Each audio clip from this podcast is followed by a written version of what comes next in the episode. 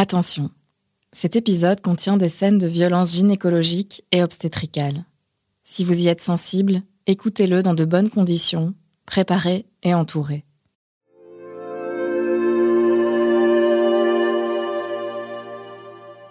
Je suis en bonne santé et j'ai toujours été en bonne santé.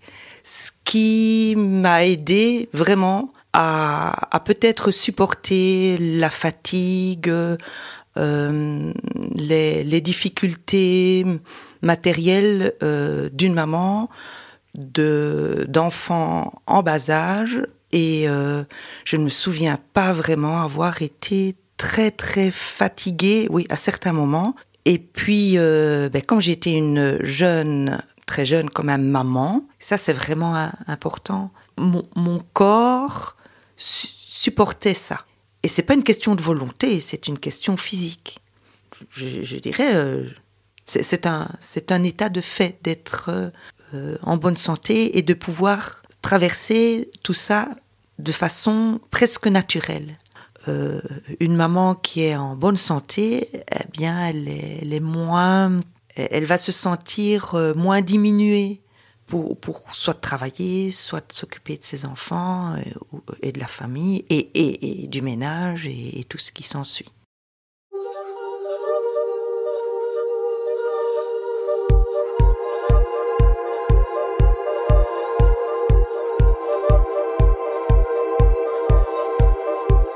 Il y a une sauvagerie dans la maternité. J'ai capté le patriarcat quand je suis devenue mère en fait la maternité comme ça, non merci. Je n'ai plus le temps pour moi. On vit dans une société qui est euh, néolibérale, patriarcale, raciste, sexiste, classiste. Il faut réinventer euh, des mots. Vous écoutez Comment j'ai retrouvé ma mère? Un podcast de Juliette Maugenet et Audrey-Lise Mallet. Épisode 6. Si j'avais su, j'aurais accouché seule dans ma douche. Je disais que j'étais en bonne santé, mais je pense que j'étais en bonne santé physique, mais euh, en bonne santé mentale aussi. Et ça, c'est vraiment important. Et là, du coup, ouais, euh, donc en fait, euh, quand t'arrives aux admissions, elles te font d'abord aller dans une espèce de petite pièce. Elles regardent à combien t'es dilaté, si ton travail est vraiment actif, s'il faut aller te faire faire un monito ou bien s'il te faut déjà une salle d'accouchement. Et donc on était dans cette petite salle euh, et genre la sage-femme qui devait m'examiner, ben, genre trois fois d'affilée, donc j'ai retiré mon pantalon et trois fois d'affilée je me suis un peu assise sur le bord du truc et puis j'étais non non il y a pas moyen, je sais pas me mettre en position gynéco là maintenant les contractions sont, sont trop fortes et euh, voilà. Et donc je me remettais en boule. Je disais à Thomas de me faire des points de pression. Puis à un moment, je dis il faut que j'aille aux toilettes. En fait, je devais déjà pousser quoi. Et donc il y avait Thomas, donc je me suis accrochée à Thomas et, euh, et j'ai poussé. Et elle est arrivée dans mes mains. Elle était là. Et donc, il était 16h27. On était à la maternité depuis 7 minutes. et, euh, et, voilà, mais si tu veux la, photo euh, non censurée du moment de sa naissance, euh, je peux te l'envoyer aussi. Et, donc ça, c'était juste dingue, quoi. Enfin, c'était, juste incroyable. Et en même temps, c'était...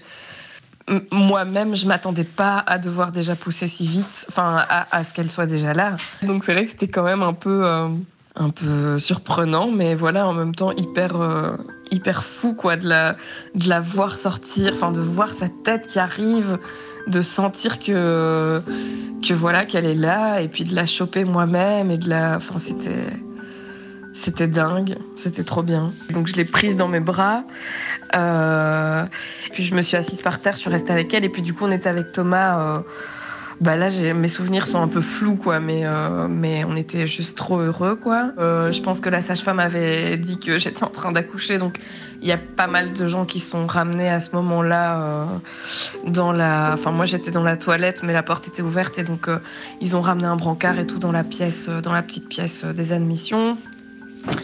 Et alors à ce moment-là il y a une gynéco qui s'est ramenée mais bon elle s'est je savais pas qu'elle était gynéco, elle s'est pas présentée ni rien et euh, et alors euh, directement, enfin là en fait ça a été super vite alors que moi j'aurais juste eu envie de profiter un peu, mais bon, en même temps, je, je, comprends que pour eux, bah, c'était pas le bon endroit. Euh, qu'on pouvait pas rester là comme ça dans notre bulle pendant, pendant 20 minutes. Mais du coup, il y a cette gynéco qui s'est ramenée, qui nous a euh, tout de suite dit de clamper le, le cordon. Et donc là, moi, j'ai dit, ah, mais moi, j'aurais bien voulu un clampage tardif. Elle m'a dit non, euh, qu'il le faisait pas. euh, parce qu'il y a des risques de jaunisse, je sais pas quoi. Enfin bref, donc à ce moment-là, ils, ont ils ont clampé et Thomas a coupé le cordon. Euh, puis ils nous ont emmenés dans une petite salle d'accouchement. Et euh, là, je moi, je l'ai reprise, euh, je l'ai reprise en peau à peau. Direct, elle était, euh, elle était en forme en fait. Enfin, je, je l'ai vue tout de suite quoi. En la, en la prenant, euh, elle a ouvert les yeux tout de suite. Elle a, elle a pas hurlé, mais elle était, euh, enfin, je voyais qu'elle était en forme et je l'ai pas, je l'ai pas lâchée quoi à ce moment-là. Thomas me dit, euh, elle, a, juste pleuré un tout petit peu. Elle a pleuré deux petits cris, juste, il dit juste pour me rassurer moi, parce que c'est vrai que du coup, on a bien vu qu'elle, qu'elle, qu'elle était bien quoi. et puis elle était, elle était trop, trop, trop. Enfin, c'était trop bien. Et puis donc euh, après, on a été dans cette salle d'accouchement. Et là, par contre, après, on en a, on en a rediscuté par la suite avec Thomas parce que moi, j'ai pas trop, trop bien vécu euh, le, la suite parce que du coup, cette fameuse gynéco euh, qui s'était ramenée, qui nous a clampé le cordon et qui l'a coupé assez vite et que voilà, en fait, elle est restée avec nous. elle est restée avec nous tout le temps, tout de suite, quoi. Euh, alors que moi, j'avais juste envie qu'elle dégage, j'avais envie qu'elle. euh, euh, enfin, je, je, voulais pas d'ocytocine de synthèse, je voulais faire la délivrance du placenta tranquille, qu'elle nous laisse au moins tranquille à trois se découvrir. Et en fait, non, elle s'est, elle s'est, elle s'est un peu imposée. Elle m'a foutu direct en position gynéco, en mode je vais vous suturer tout, enfin je vais regarder tout de suite. Enfin je, euh, mais vraiment en position gynéco hyper écartée. En plus j'étais, j'étais pas bien. Puis elle me touchait le ventre, mais en me, enfin même Thomas qui lui euh, est moins critique que moi, on va dire, sur les actes euh, médicaux. invasifs, etc. Là, il disait, ouais, en fait, elle te manipulait comme si, déjà, comme si tu avais accouché pas il y a trois minutes et pas un accouchement euh, qui a duré euh, sept minutes à l'hôpital, quoi. Il dit, elle te manipulait comme si t'as- comme si t'étais sous péri. euh, comme si t'étais anesthésiée alors que en fait euh, enfin et donc elle m'a appuyé sur le ventre et en fait elle me faisait tellement mal que j'étais là mais enfin et alors euh, là, elle a dit un truc du genre bah oui, oui, ça fait un peu mal, mais euh, évidemment, elle n'avait pas lu le projet de naissance, mais sur le moment, elles m'ont dit oui, on va euh, vous mettre de l'ocytocine. Enfin, déjà, elles, elles prennent, enfin, elles elles prennent les gens pour. euh, pour, euh, pour, pour, pour des cons un peu, parce qu'elle me dit oui, une petite hormone, je dis oui, vous voulez mettre de l'ocytocine, quoi. Sauf qu'en fait, elle venait de regarder et mon placenta était à l'entrée. Et moi, je sentais qu'en deux poussées, il allait sortir. Enfin bref, donc j'ai dit bah, je pense pas que ça soit vraiment nécessaire. Et en même temps, je sentais que mon ocytocine naturelle entre guillemets était peut-être moins, euh, moins prenait moins de place, on va dire, dans la pièce parce que elle était là, qu'elle me cassait les couilles, qu'elle venait de me faire super mal et tout. Donc en fait, un peu par dépit, j'ai dit bah oui, ok, c'est bon, mettez-en moi, mais Bref, du coup, euh, du coup, voilà, tout, ce moment-là, euh, c'était un peu. euh, bah, sur le moment, j'étais quand même dans ma bulle et j'étais avec Louvre sur moi. Thomas était là, donc, enfin, je, l'ai, l'ai pas non plus vécu comme un énorme traumatisme. mais c'est vrai qu'après, on en reparlait avec Thomas et tout, et on se disait, mais ils auraient juste pu nous foutre la paix. voilà quoi.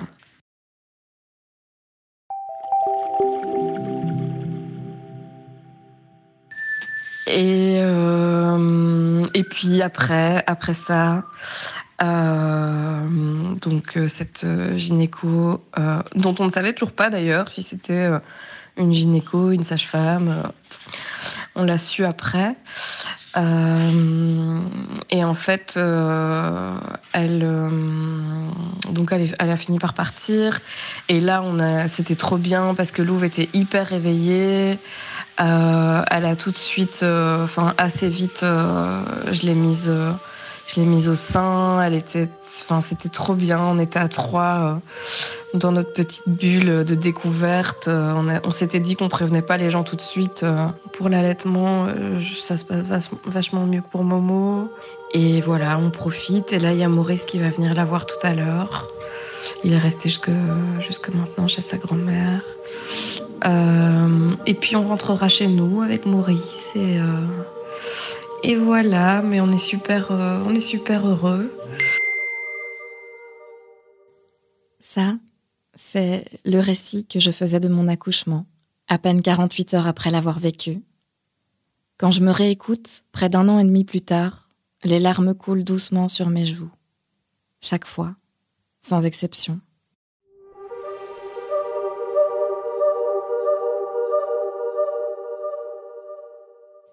J'étais tellement heureuse d'avoir rencontré ma fille.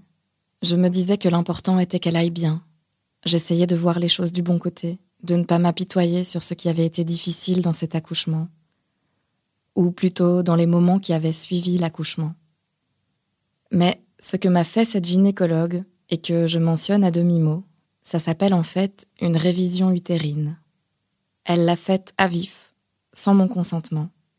C'est-à-dire qu'elle a plongé son poing dans mon vagin, sans me demander mon avis, sans même me prévenir, en appuyant simultanément vigoureusement sur mon ventre, sans tenir compte de ma douleur, que j'avais pourtant énoncée clairement à plusieurs reprises. Tout ça, quelques minutes à peine après que j'ai accouché seule de ma fille, après que j'ai traversé et vécu un travail très intense et très rapide. Ensuite, elle a aussi recousu à vif ma déchirure vaginale, sans m'expliquer ce qu'elle faisait sans attendre que le gel anesthésiant qu'elle venait d'appliquer fasse effet.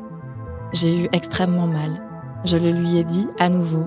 J'ai exprimé et manifesté ma douleur. Aucune de mes demandes n'a été écoutée et aucune de mes manifestations de douleur n'a été prise en compte. Pendant longtemps, je me suis demandé pourquoi elle avait agi comme ça. Elle semblait en colère contre moi. Avais-je mal agi en accouchant dans les toilettes de cette petite salle que les sages-femmes appellent le tri? Je n'étais pas au bon endroit, c'était embêtant pour l'équipe. M'en voulait-elle pour ça? Avait-elle été irritée parce que je savais ce que je voulais et ce que je ne voulais pas? Parce que j'avais manifesté l'envie de garder une certaine souveraineté sur ce qui est arrivé à mon corps, même entre ses mains, entre les mains de l'hôpital, entre les mains de l'institution médicale était-elle vraiment en colère ou agissait-elle tout simplement de cette manière avec l'ensemble de ses patientes? Agissait-elle avec et malgré la conscience de sa violence et de ma douleur? Ou était-elle, elle, anesthésiée?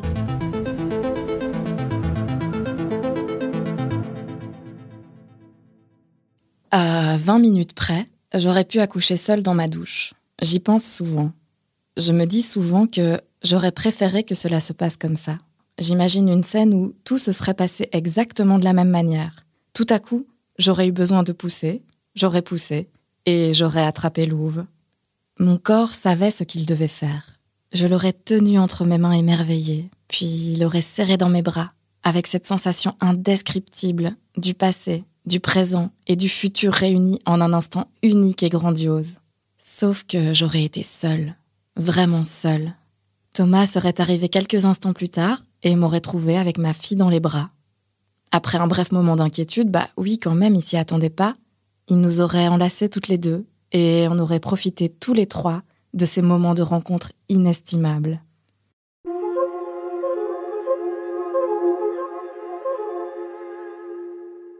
Je n'aurais pas été niée.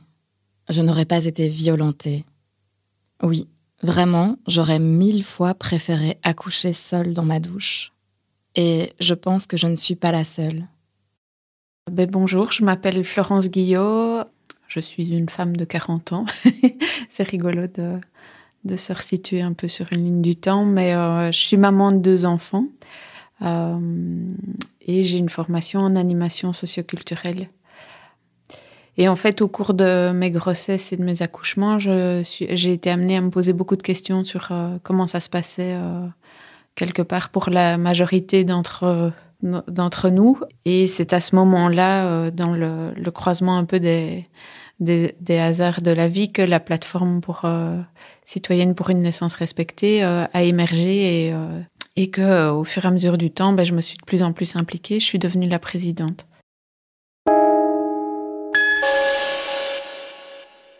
Donc la plateforme a toujours fait face à une grosse difficulté, c'est que quand on dénonçait les violences qui étaient faites, on nous disait non, non, mais nous on est mieux qu'en France, ça n'existe pas comme ça en Belgique, tout va bien.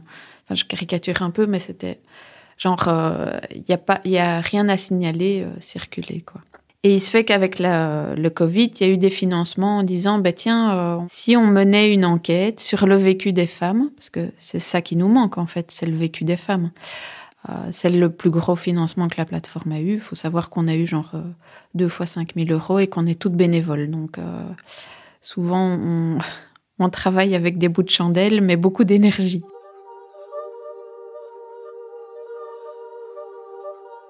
Et donc, on, lance ce questionnaire, on se renseigne. Donc c'est un questionnaire qui a qui durait en moyenne 20 minutes en ligne, qui a circulé sur les réseaux sociaux et qui était disponible pendant un mois et demi. Je dois dire qu'on s'est assis à côté de notre chaise, c'est-à-dire qu'on a eu euh, presque 6000 femmes qui ont voulu participer à l'enquête. Elles ont commencé le questionnaire, elles ont été au bout, mais elles répondaient pas à nos critères. Euh, et donc, euh, les femmes qui ont été à la totalité du questionnaire et qui répondaient à nos critères, il y en avait 4226. Euh, et en fait, déjà, ce chiffre-là, ben, pour, il faut le savoir, en, en, recherche, ça casse la baraque. généralement, il faut payer les gens pour être à ce niveau-là de participation. ça, ça a vraiment totalement surpris la chercheuse en santé publique qu'on a engagée pour, euh, pour analyser euh, les données après. Dès qu'il y avait dans le questionnaire un espace, euh, vous pouvez donner votre avis, vous pouvez commenter, d'office, c'était une brèche. Toutes les femmes ont livré des témoignages dans tous les sens. on voit qu'il y a 40% des femmes qui ont, vécu des violences gynécologiques et obstétricales. Euh, sur six critères. Donc il y a trois critères, c'est des actes médicaux qui sont euh, délétères, donc c'est-à-dire qui sont néfastes pour la santé de la mère, l'expression abdominale, euh, le point du mari et des actes qui sont pratiqués à vif. Alors ça peut être recoudre une épisiotomie à vif, mais ça peut être aussi une césarienne à vif. Et alors, à ces trois situations-là, s'ajoutent trois autres types de situations, soit des violences physiques, soit des violences verbales, soit des violences psychologiques. Mais on a eu aussi d'autres questions sur euh, est-ce que vous avez donné votre consentement? Est-ce qu'on vous a expliqué les actes euh, qu'on a, qui ont été posés? Et en fait, ces chiffres-là ne rentrent pas dans ces catégories de violence. Et là, on est à dans 30% des cas, on vous explique ce qu'on est en train de faire. Et dans 50%, euh, on vous demande votre consentement. Et donc c'est là où on se dit qu'il y a un souci vraiment conséquent.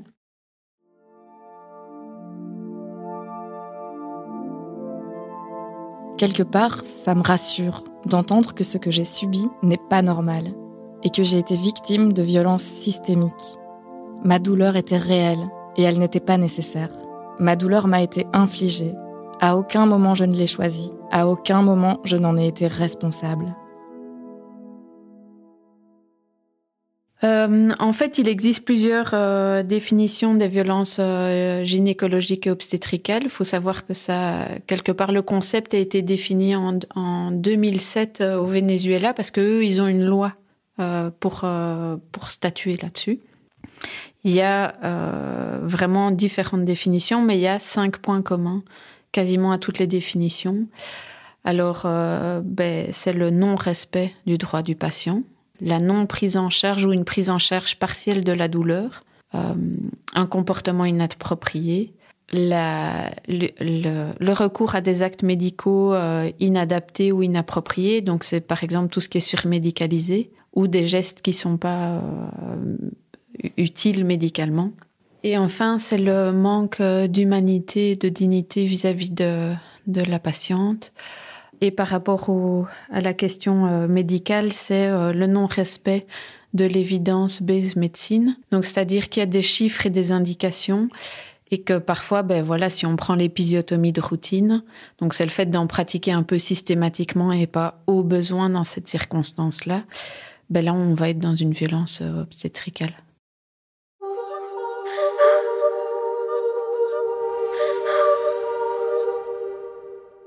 On a beaucoup échangé à ce sujet avec Audrey, qui a subi des violences similaires, et avec tant d'autres amis. On ouvre le robinet et les récits jaillissent, multiples, douloureux, tranchants. Nous sommes si nombreuses à subir des choses abominables et à avoir normalisé ces violences collectives qui ont pourtant des conséquences désastreuses. Aujourd'hui, on sait que euh, la période de la périnatalité est vraiment une période cruciale pour les femmes. Pourquoi je dis ça? Parce que euh, en France et en Angleterre, la première cause de mortalité au niveau de la période périnatale, c'est pas un problème de santé, c'est le suicide. Et donc, se pencher sur la question des violences obstétricales et gynécologiques en se disant qu'il y en a 40% qui vivent quelque chose qui n'est pas OK, ben c'est se pencher sur la santé des femmes, sur une question de société.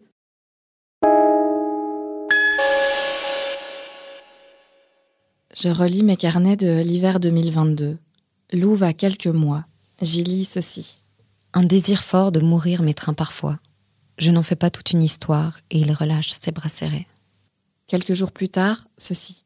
La personne que j'étais avant continue à vivre une vie parallèle, dans un lieu sans nom.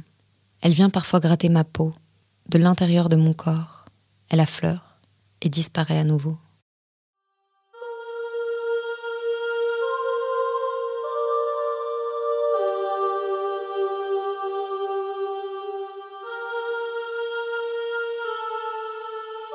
Ben, en fait, il euh, y a déjà une phrase qui, qui te plonge dans, une, dans un, un contexte dont c'est difficile de sortir, c'est tu enfanteras dans la douleur.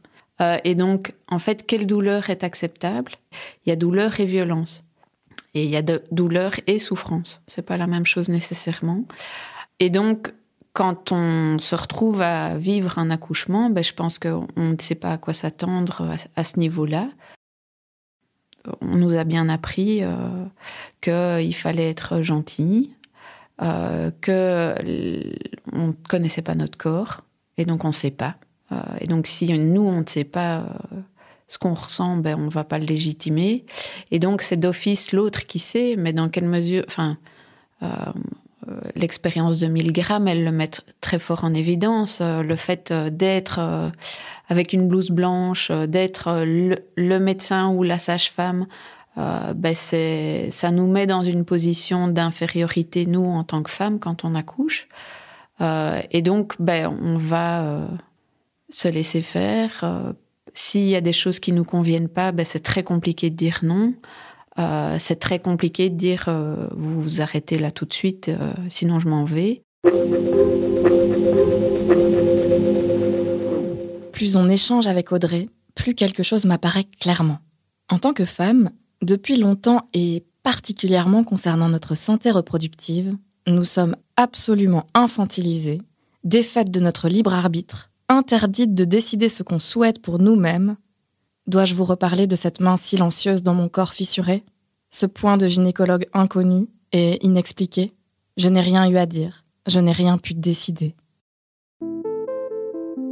Dans un mouvement opposé, nous sommes également complètement hyper responsabilisés.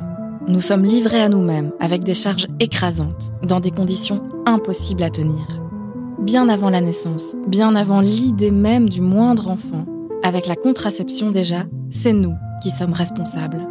Nous endossons la responsabilité de ne pas tomber enceinte si nous ne le souhaitons pas, puis ensuite celle de tomber enceinte au bon moment, quand nous avons l'âge prescrit, quand nous pouvons accueillir un enfant dans de bonnes conditions matérielles, enfant dont nous sommes donc ensuite responsables du bon développement. Le spectre des violences gynécologiques et obstétricales touche toutes les femmes, qu'elles soient mères ou pas.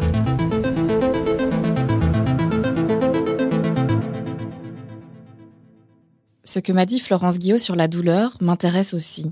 Dans son essai Un corps à soi, Camille Froidevaux-Métry explique que globalement, les douleurs et les maladies des femmes sont moins étudiées que celles qui concernent les hommes. Les personnes qui souffrent de douleurs chroniques, par exemple, sont pour 70% des femmes. Pourtant, 80% des études sur la douleur sont menées sur des hommes ou des souris mâles. Les douleurs liées aux règles sont largement sous-estimées et il existe 5 fois plus de recherches sur la dysfonction érectile, qui touche 19% des hommes, que sur le syndrome prémenstruel qui touche 90% des femmes. Une femme sera ainsi moins prise au sérieux qu'un homme lorsqu'elle évoquera ses douleurs à l'hôpital ou en consultation. Et elle sera potentiellement moins bien diagnostiquée, avec parfois des conséquences dramatiques. En décembre 2017, Naomi Musenga appelle le SAMU de Strasbourg en raison de fortes douleurs au ventre. Elle dit qu'elle va mourir. L'opératrice au bout du fil ne prend pas au sérieux sa plainte, se moque d'elle et la renvoie vers SOS médecins, retardant l'appel des secours. Naomi décède le jour même, après avoir été emmenée à l'hôpital. L'affaire suscite l'indignation. Les témoignages sur les réseaux sociaux qui ont suivi, sous le hashtag médecine raciste, ont montré l'étendue du racisme en médecine, et notamment par rapport à l'expression de la douleur. Il existe un stéréotype appelé syndrome méditerranéen, qui affirme que les patients et patientes issus de certains pays du Sud en feraient des tonnes au moindre bobo un cliché qui nie les souffrances, empêche le diagnostic et peut coûter la vie.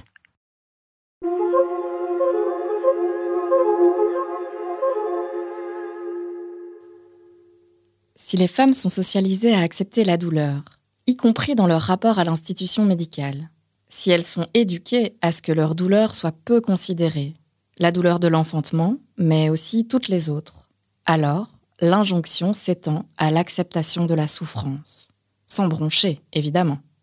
Et si être une femme, c'est souffrir, et qu'être une mère est la consécration du genre féminin, alors être mère serait souffrir sans borne et sans répit, et en serrant les dents, s'il vous plaît.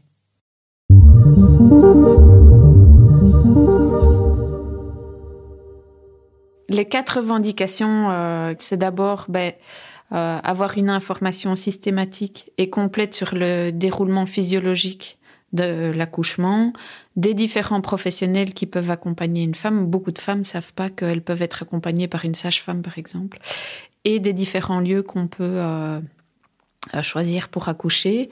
Donc la deuxième revendication, ben, c'est euh, la question de la transparence des pratiques hospitalières et extra-hospitalières. Aujourd'hui, euh, quel est le taux de césarienne euh, d'un hôpital par rapport à un autre? Quel est le taux d'épisiotomie? Est-ce qu'on peut choisir sa position pour accoucher? Quel est le taux de déclenchement? La troisième revendication, ben, c'est une prévention des interventions médicales qui sont non justifiées et ou qui sont euh, faites sans le consentement éclairé de la patiente.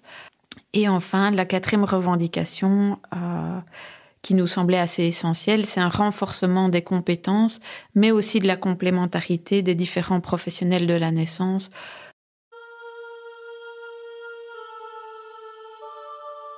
L'autre aspect où ça a été aussi une très grosse découverte et on a vraiment essayé de, de faire levier de changement, mais euh, ça reste très figé, c'est très compliqué.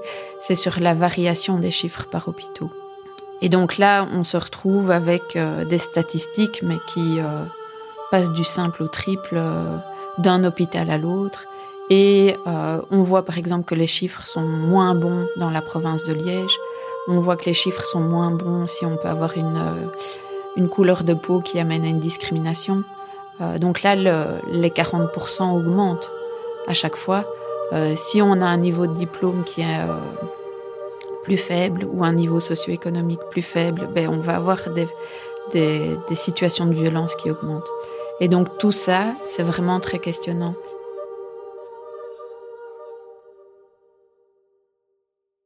Encore une fois, les résultats de l'enquête sont limpides et effarants notamment si on les regarde avec nos lunettes de lecture intersectionnelle.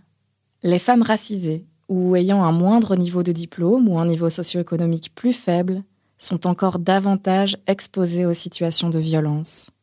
Celles qui devraient être les plus protégées, les mieux prises en charge, celles auxquelles on devrait accorder une attention pleine et entière, sont celles qui trinquent le plus.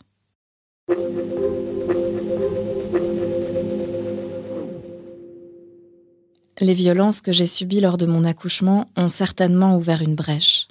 Être violentée durant ce moment immense, ce moment de grande puissance et de grande vulnérabilité simultanée, a eu des conséquences indéniables sur la suite.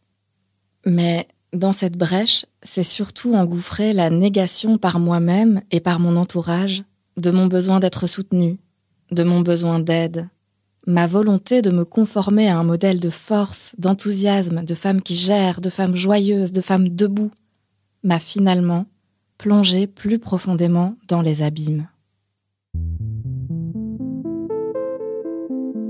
Sensation de la dépression, colère, torpeur et incrédulité face aux jours qui semblent avancer sans moi.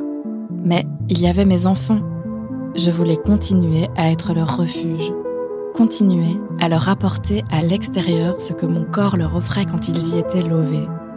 Un espace feutré, où grandir dans la chaleur, le confort, la sécurité, la douceur.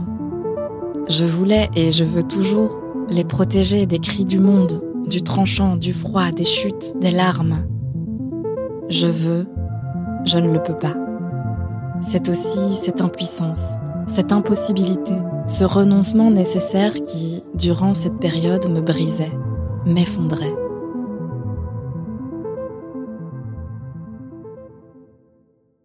Symptômes.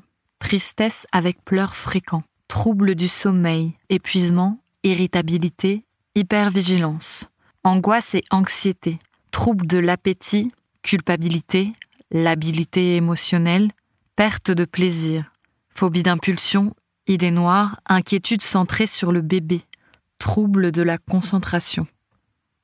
Le terme de dépression souriante est souvent évoqué pour en parler, la mère a tendance à ne pas extérioriser son trouble, par honte, par pudeur, ou tout simplement parce qu'elle n'en a pas réellement conscience.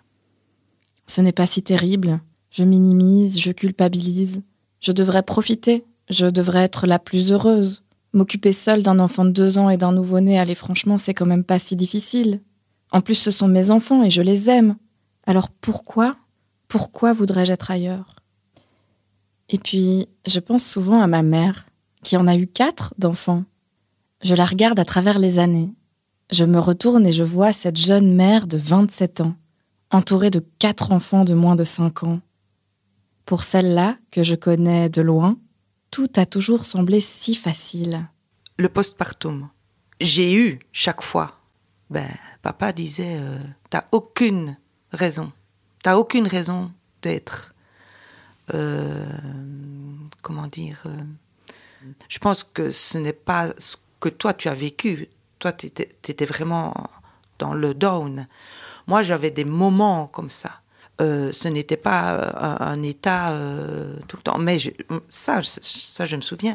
Tu n'as aucune raison et, donc, tu n'as, il n'y a, pas de raison. Euh, pourquoi est-ce que tu n'es pas bien euh, L'enfant va bien, tu vas bien, je suis là. Euh, on a une maison, on a des sous. Il n'y a aucune raison d'être déprimé. En fait, j'en ai pas parlé beaucoup. J'en ai parlé un petit peu à maman. Et alors à, des amis, à des amis qui, j'avais des amis très très proches, mais j'ai pris le, j'ai pris le rôle de euh, la maman et l'ami qui remontait le, moral aux gens, mais euh, on me remontait pas vraiment le moral, moi.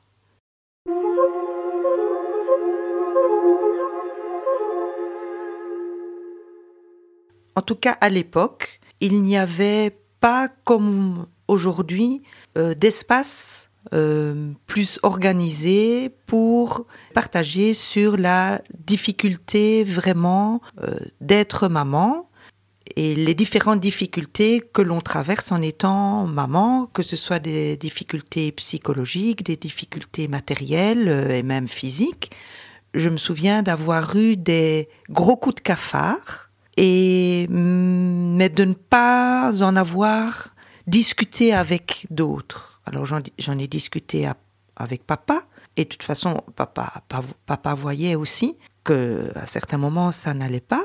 Je pense que ces, ces périodes down, elles étaient normales.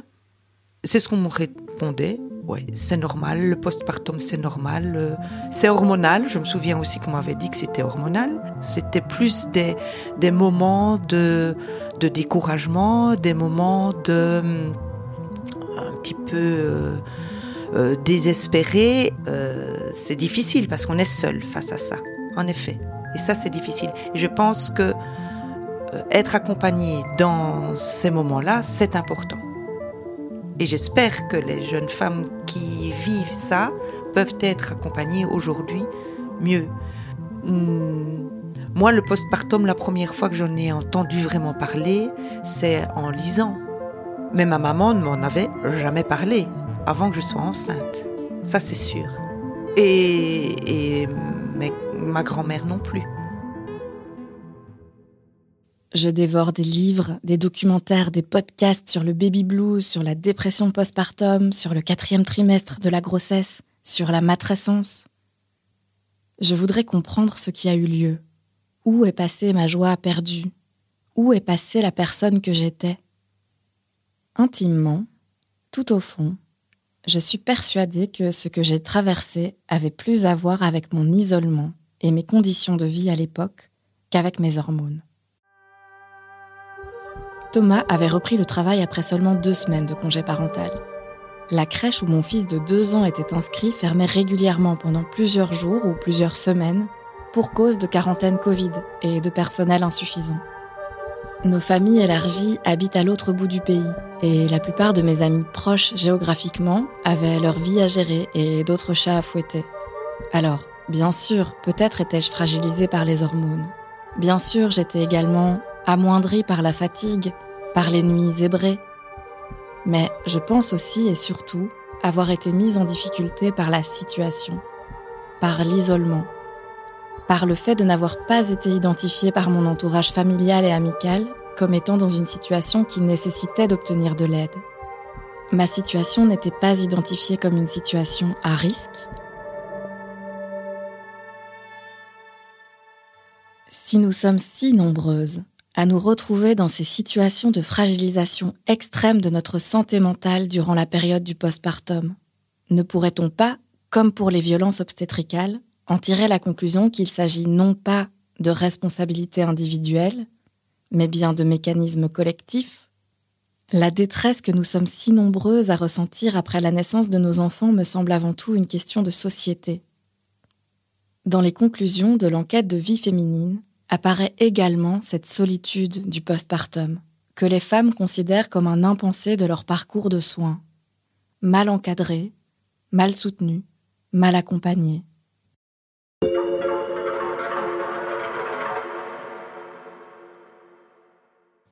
Je suis allée discuter de tout ça avec Anne-Laure Parodi-Gros, psychologue spécialisée dans la périnatalité. Je lui ai demandé finalement comment on pouvait définir la dépression postpartum et quelles étaient ses causes. Ah, il y a des facteurs internes et il y a des facteurs externes. Mais dans les facteurs internes, il n'y a pas que les hormones.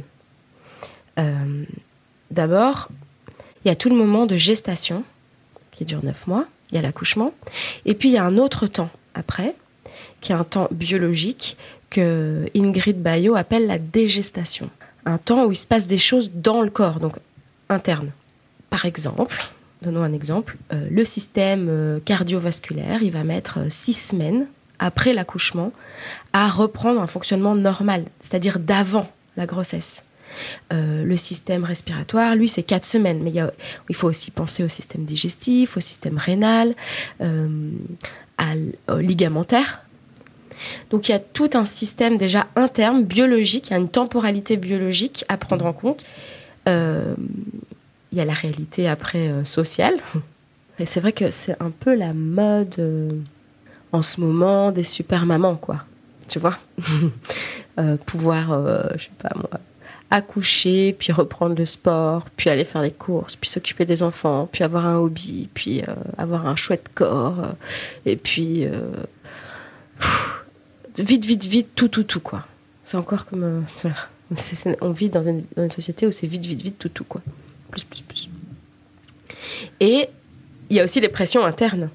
Moi, je fais attention, par exemple, quand une maman vient, à qu'est-ce que elle, comment elle, elle se représente sa maternité? Qu'est-ce que elle, a comme, euh, comme pression extérieure, comme injonction euh, familiale, sociétale, culturelle, mais aussi qu'est-ce que elle, elle s'est construit comme euh, étant la représentation que c'est d'être une mère. Et donc, ça, ça c'est aussi une équation très subtile parce que elle est différente pour toutes les femmes qui présentent tous les symptômes d'une dépression postpartum.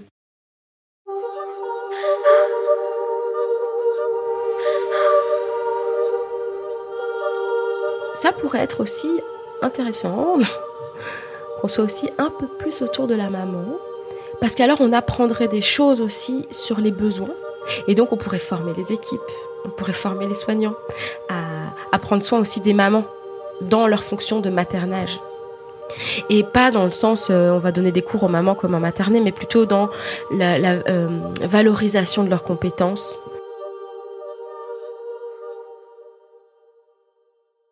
Au niveau de la plateforme, on a quand même une vision systémique. On sait bien que euh, c'est pas juste une question de gens qui sont malveillants.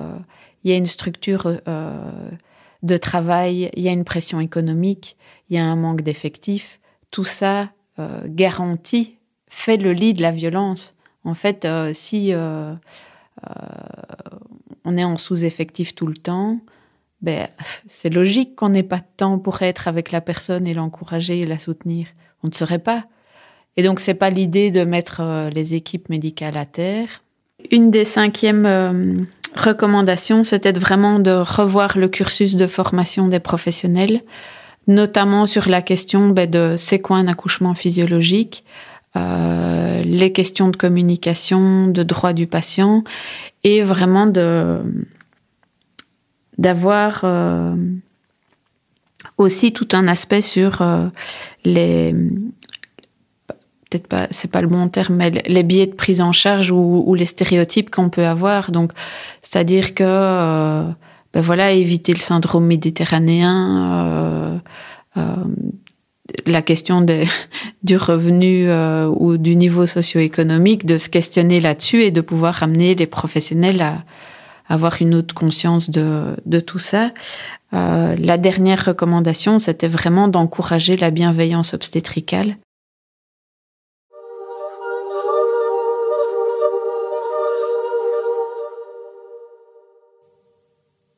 On a constaté tout à l'heure les violences obstétricales, mais aussi l'ignorance générale institutionnalisée du corps des femmes et surtout de la douleur des femmes dans un contexte hospitalier.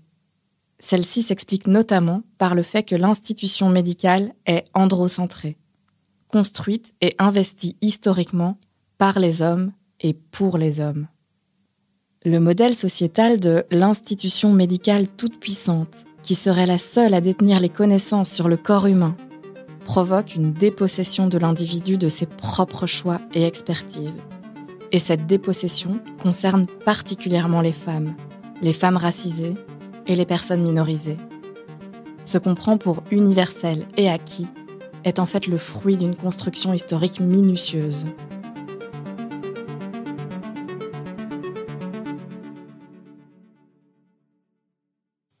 De tous les livres que j'ai empilés l'un après l'autre sur mon bureau pour travailler sur ce projet, pour mener cette enquête avec Audrey, si je devais n'en garder qu'un seul, ce serait sans doute celui-ci, une révélation, dont les pages, parmi toutes celles que j'ai lues, me resteront encore en tête longtemps.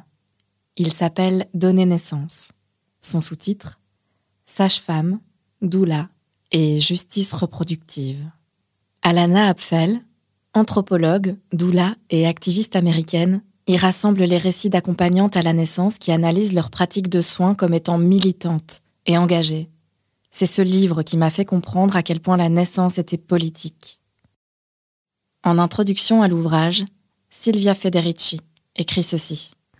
Le travail d'accompagnement à la naissance est avant tout un acte et une source d'autonomie qui permet aux femmes de prendre en charge le chemin de leur voyage reproducteur de surmonter leur peur, de découvrir leur pouvoir intérieur, de transformer ce moment où elles sont le plus vulnérables en un moment où elles peuvent être les plus fortes, et d'entamer ainsi un processus d'auto-valorisation.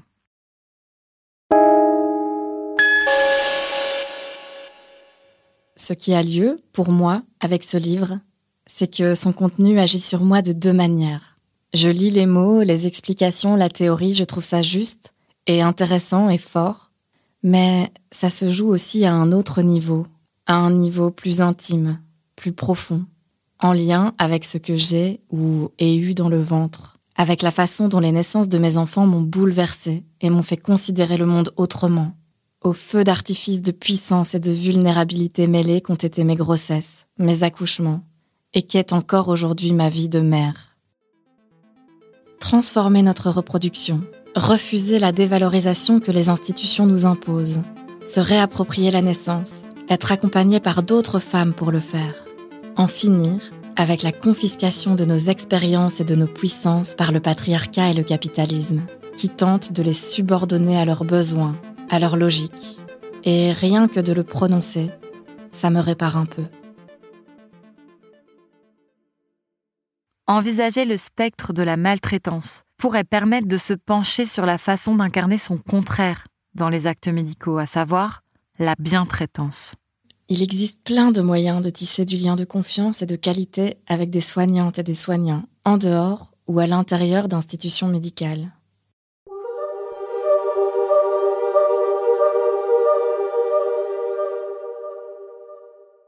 Dans le quartier où Anne-Laure travaille, il y a de très nombreuses mères en situation de vulnérabilité multiple.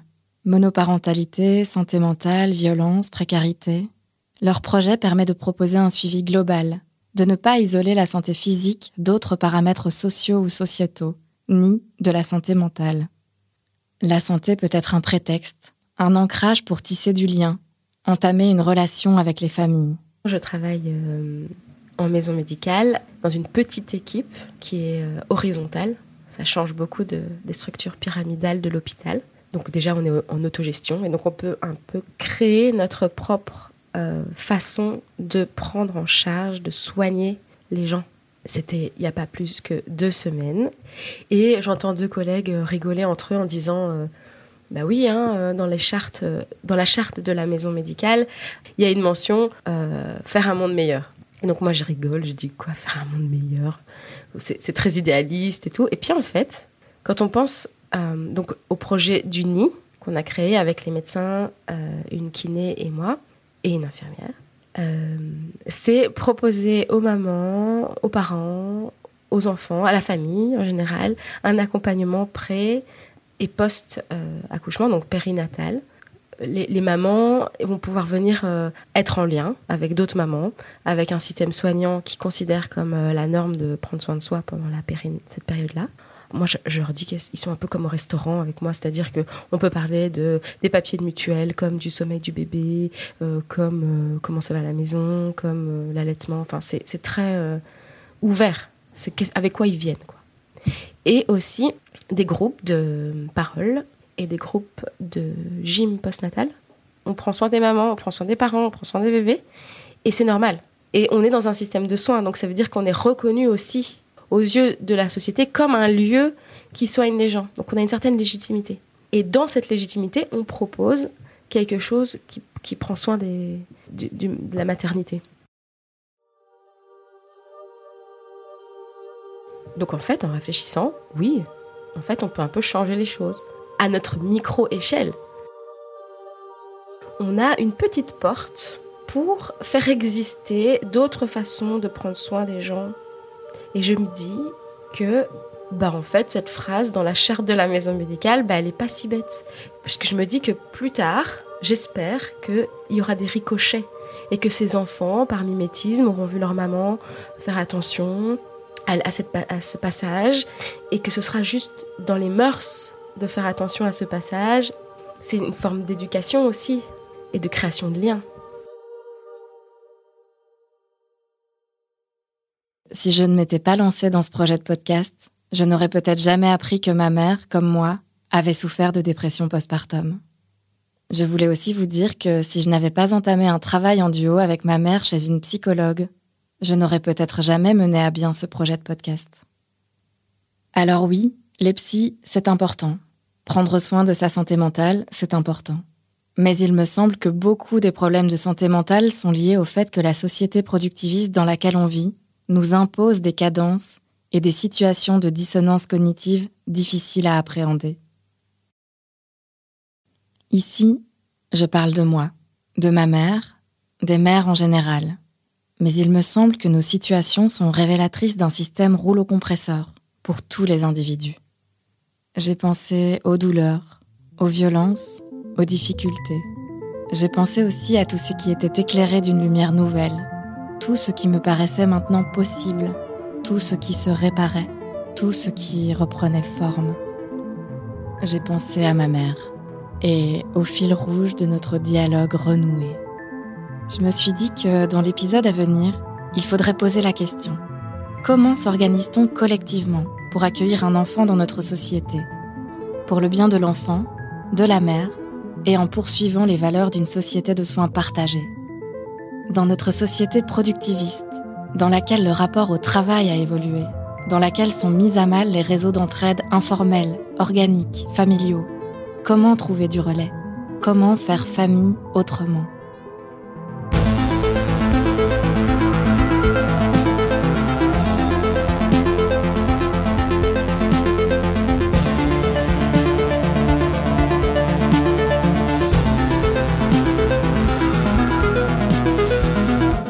Cet épisode a été écrit et réalisé par Juliette Mogenet, avec le regard d'Audrey-Lise Mallet et de Sabine Panet. La musique et l'habillage sonore ont été composés par Juliette Bossé et Kevin Brieux du groupe Rive. C'est Cassie Enaf qui en a fait le montage et Marius Adam le mixage. Marine Schneider l'a illustré. Comment j'ai retrouvé ma mère est une production d'Axel Magazine Vie Féminine en coproduction avec Broll Makers. Ce podcast a été réalisé avec le soutien de Alter Egal, un dispositif de la Fédération Wallonie-Bruxelles, et avec l'aide de Equal Bruxelles, un dispositif de la région de Bruxelles-Capitale.